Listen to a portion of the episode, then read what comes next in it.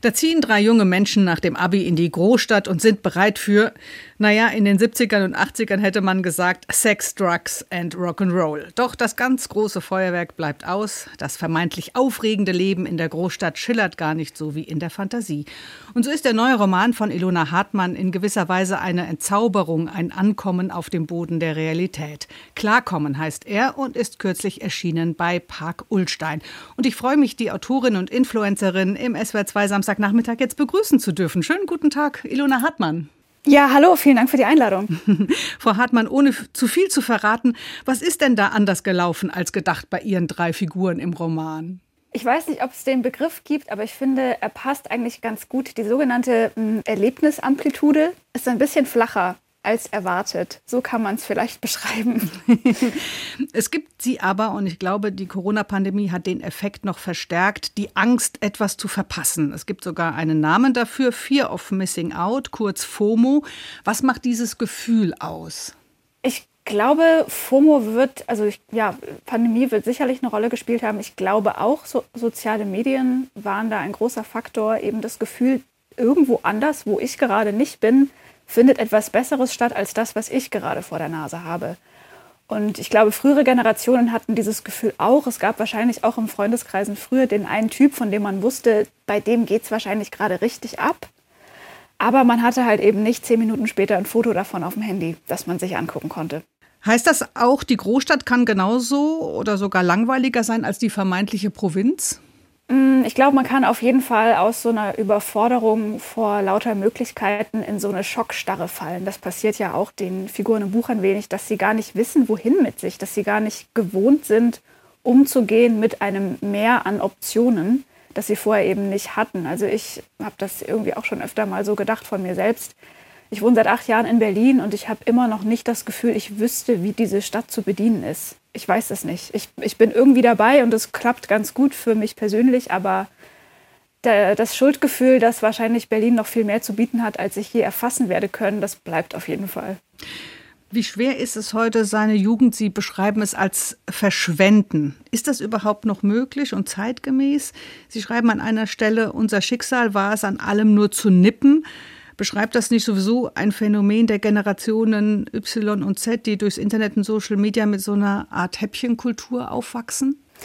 Ja, Häppchenkultur ist, glaube ich, ein schöner Begriff dafür. Ich kann mir vorstellen, dass da noch mehr dahinter steckt. Also dieses Gefühl, sich nicht richtig rauszutrauen, dass irgendwie draußen viele Unsicherheiten sind, das hängt ja auch viel zusammen mit politischen Zuständen, mit einer Klimakrise, mit Kriegen, die auf einmal sehr präsent sind. Das macht, glaube ich, bei jungen Generationen ein eher dystopisches Lebensgefühl und hemmt vielleicht auch ein bisschen in der Wildheit. Also die kann ja auch nur entstehen, wenn ich weiß, ich falle zurück auf einen sicheren Boden. Der Titel Ihres Buches heißt Klarkommen und auf Ihrer Homepage schreiben Sie, das sei Entlastungsliteratur. Das fand ich ein sehr schönes Wort für alle, die nicht so frei und leicht sein können und konnten, wie sie es gerne gewesen wären.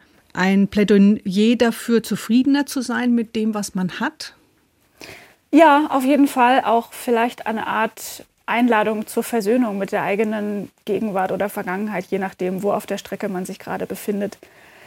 Ich glaube, dass es gut ist oder wichtig ist, sich irgendwann auszusöhnen mit dem, was war. Und ich finde schon, wir leben gerade in einer Zeit oder in einem System, das tendenziell unglückliche Jugendliche produzieren kann, aufgrund einfach der genannten Außenfaktoren. Und ab und zu mal etwas zu lesen oder zu sehen oder zu hören, das eine gewisse Milde und Sanftheit und Versöhnlichkeit mit sich bringt, ist vielleicht oder hoffentlich gar nicht so verkehrt.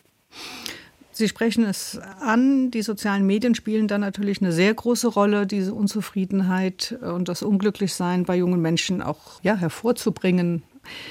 Wie lässt sich da das Rad noch mal zurückdrehen? Ich glaube nicht, dass man das Rad zurückdrehen muss. Ich wüsste auch gar nicht, wie das gehen sollte. Ich finde es unrealistisch, jungen Menschen vorzuschlagen, öfter mal das Handy wegzulegen oder sich zu distanzieren von der Technik. Die ist nun mal da. Ich glaube, es geht mehr darum, einen individuellen, gesünderen Umgang damit zu finden und vielleicht auch, naja, das muss ich jetzt als Autorin auch sagen, mediale Gegenangebote zu schaffen, indem man vielleicht doch mal wieder ein Buch mit kurzen Kapiteln zur Hand nimmt oder eben auch, Und das finde ich wichtig, eine Selbstbestimmtheit entdeckt oder wiederentdeckt, weil vieles, was wir sehen auf Social Media, die Leute, denen wir folgen, die Inhalte, die wir konsumieren, können wir zu einem gewissen Teil selbst bestimmen. Natürlich sind diese Medien auf eine Art konzipiert, technisch angelegt, dass wir möglichst viel Zeit darauf verbringen. Aber was wir in dieser Zeit dort sehen, ob das Menschen und Inhalte sind, die uns gut tun oder die uns schlecht tun, das kann man entscheiden, indem man genau überlegt, wem folge ich, wem entfolge ich, welche Begriffe möchte ich muten oder sperren oder welche Zeiten will ich mir dafür einrichten. Man kann das ja auch über Apps mittlerweile regeln. Also ich glaube, da ein bisschen mehr Selbstermächtigung ähm, ist vielleicht ein ganz guter Anfang. Sie beschreiben auch ein Stück weit den Weg, den Sie gegangen sind, Frau Hartmann. Sie sind Jahrgang 1990. Sie sind in einer Kleinstadt aufgewachsen, in Backnang bei Stuttgart. Sie sind dann zum Studium der Kulturwissenschaft nach Leipzig gezogen und eben weiter nach Berlin, äh, wo Sie heute leben. Das haben Sie gerade schon gesagt. Wie haben Sie sich damals das Leben in der Großstadt vorgestellt? Auch so wie die drei jungen Menschen aus Ihrem Buch? Ja, also da steckt schon zu gewissen gerade meine eigene, dann doch irgendwann verpuffte Hoffnung drin. Und ich glaube, es ist gar nicht verkehrt, große Hoffnungen und Erwartungen zu haben, weil die einen unwahrscheinlichen Antrieb und eine Energie geben können. Andererseits sind Erwartungen natürlich auch der Garant dafür, dass man irgendwie enttäuscht wird. Und mir ging das auf jeden Fall ähnlich, dass ich nach Leipzig gezogen bin und gedacht habe, jetzt passiert mir jeden Tag eine riesige Sache mindestens. Und so war das dann nicht. Ich bin dann zur Uni gegangen und habe dann gemerkt, ah, als Nicht-Akademikerkind komme ich hier gar nicht so gut rein. Und auch den Rest der Stadt muss man sich dann doch eher erschließen. Das Leben kommt nicht zu einem, indem es an der Tür klingelt, sondern man muss eben wirklich rausgehen. Und das hat wirklich eine ganze Weile gedauert, bis ich da auch selbstbewusst genug war und ja, eben diesen festen Boden, den ich brauchte, mir erstmal selber wieder geschaffen hatte nach meinem Wegzug. Aber eben an so Desillusionierungen kann man auch wachsen. Ja, ich glaube, die lassen sich auch gar nicht vermeiden. Also selbst wenn ich gar keine Erwartungen ans Leben gehabt hätte, gäbe es sicherlich Momente, wo dann doch Dinge passieren, die falsch oder quer laufen und ich hinterher gedacht hätte, das war jetzt aber irgendwie doof. Ich glaube, so richtig schützen kann man sich davon nicht, aber wie gesagt, man muss es vielleicht auch nicht, weil es eben am Ende dazu führt, dass man ein bisschen mehr als man selbst da rausgeht oder noch genauer weiß, was man eigentlich vorhat. Also steckt doch ein bisschen Ilona Hartmann auch wieder in dem neuen Buch. Sie wollten eigentlich nicht wie im ersten Roman äh, Land in Sicht, in dem es um eine junge Frau geht, auf der Suche nach ihrem Vater, wieder viel von ihrer eigenen Geschichte reinpacken. Aber vielleicht ist das doch auch irgendwie ihr Erfolgsgeheimnis, denn da Sie das persönlich Erlebte auch gut beschreiben können. ja, also auf jeden Fall, es gibt ja den schönen Satz, äh, write what you know, schreib, was du kennst. ja. Und ich muss aber da durchaus auch sagen, Land in Sicht war weitaus autobiografischer, als das jetzt Klarkommen ist. Ich habe für Klarkommen auch einfach sehr viel mit FreundInnen gesprochen, mir viele Geschichten angehört und irgendwann festgestellt, die gleichen sich doch ganz schön in vielen Bereichen. Also auch irgendwie für mich meine eigene Entlastungsliteratur, dass ich nicht alleine bin mit diesem mit diesem Gestänge des Lebens, das mir so in die Quere kam beim Jungsein. Und Sie haben, Sie haben es eben schon gesagt, vielleicht ein kleines Kapitel in einem Buch, was man in die Hand nehmen kann. Sie haben einen eigenen Stil entwickelt, mit Mut zur Schnörkellosigkeit, kurze Kapitel, Episoden, die sich aneinander rein, wie so Miniaturen. Das hat etwas von einem Protokoll. Ist das für Sie die Möglichkeit, bei allem persönlichen Parallelen auch Distanz zu wahren?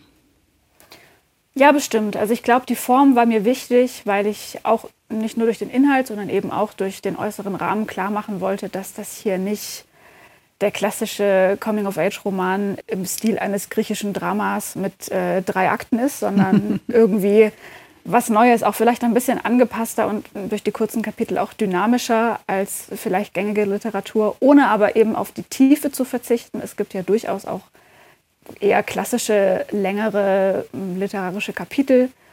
Und die Freiheit, die ich da jetzt bekommen habe, die war natürlich fantastisch beim, für mich zum Schreiben, einfach weil ich auch da, ja, weil das wirklich auch meiner eigenen Sprache und meinem eigenen eher szenischen Schreiben entspricht. Es war auch eine tolle Erfahrung, das so machen zu können.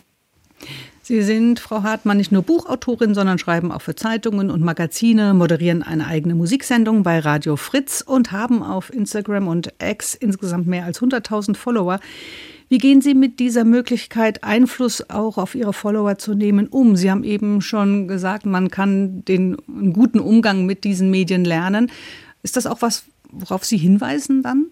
Ich glaube, ich mache das eher subtil, also indem ich bin, wie ich bin und indem ich mache, was ich mache. Das ist ja auch schon irgendwie eine Art von Botschaft. Also ich teile sehr viele Dinge gar nicht und ich glaube, wenn man mir so folgt, fällt das vielleicht nicht sofort auf, aber ich bin keine von den Menschen, die jetzt ihren Urlaub postet oder Freundschaften oder in die Restaurants, in die ich gehe oder viel von meinem Privatleben. Das sind eigentlich doch sehr ausgewählte und kuratierte Ausschnitte und ich für mich stelle fest, das tut mir ganz gut.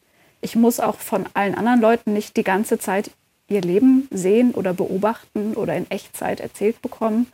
Und ich versuche zum Beispiel in meiner Musiksendung auch einfach eine große Bandbreite zu zeigen, vielleicht neugierig zu machen auf alles, was noch so da draußen stattfindet, außerhalb der Bubble. Es ist natürlich jetzt kein, ähm, also ich mache die Sendung jetzt nicht so häufig, dass es ein wahnsinnig riesiges Publikum erreicht, aber ich glaube doch, indem man einfach sehr authentisch teilt, was einen bewegt oder was mich in dem Fall bewegt und was mich begeistert, besteht die Chance, dass das vielleicht doch ein oder zwei Leute auch erreicht, auf welchem Kanal auch immer dann am Ende. Ja, das Radio, das fasziniert Sie seit Ihrer Jugendzeit. Was schätzen Sie an diesem 100 Jahre alten Medium? ähm, ich mag total die, ähm, die Mischung aus eben Unterhaltung, aus Musik, aus der Möglichkeit, tiefe Gespräche und Interviews zu führen, genauso wie einfach sich im Alltag ein bisschen begleiten zu lassen. Ich finde, das ist eine tolle und schöne Fähigkeit, glaube ich, über längere Zeit so an zu sein und so präsent zu sein. Und ähm, genau, ich habe über Radio auch einfach schon sehr viel tolle Musik entdeckt, tolle KünstlerInnen entdeckt, gute Gespräche gehört und finde das einfach nach wie vor ein fantastisches Medium. Vielen Dank für diese schöne Liebeserklärung an das Radio.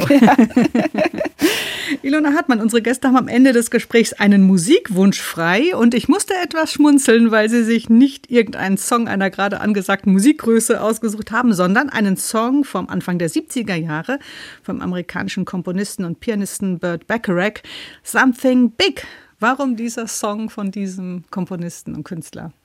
Also ich mag an diesem Lied viele Dinge. Also Burt Bacharach ist ja einer der fantastischsten Songwriter. Der hat total viele schöne und perfekte Pop-Songs geschrieben. Er ist leider letztes Jahr gestorben, fast auf das Jahr genau habe ich gesehen bei der Recherche nochmal.